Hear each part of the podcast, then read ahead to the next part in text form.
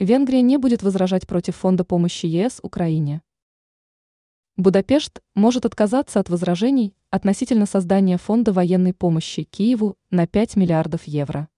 Венгерский премьер в данной ситуации сталкивается с усиливающимся давлением, которое требует некого компромисса. Об этом проинформировали журналисты Bloomberg, ссылаясь на осведомленные источники. По их данным, венгерская сторона сообщила о том, что не станет мешать достижению консенсуса в рамках предстоящей встречи послов Европейского сообщества. Однако при этом странам-членам блока предстоит решить некоторые вопросы технического характера.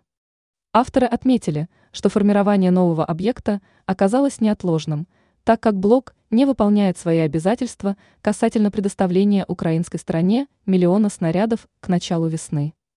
Журналисты также обратили внимание на то, что финансирование со стороны Америки остается заблокированным в Конгрессе.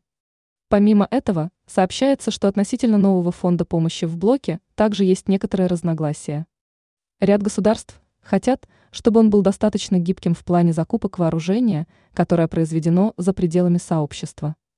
А некоторые иные члены блока полагают, что переход от запасов должен быть постепенным. Ранее стало известно о том, что венгерская сторона поддержала вступление Молдавии в ЕС.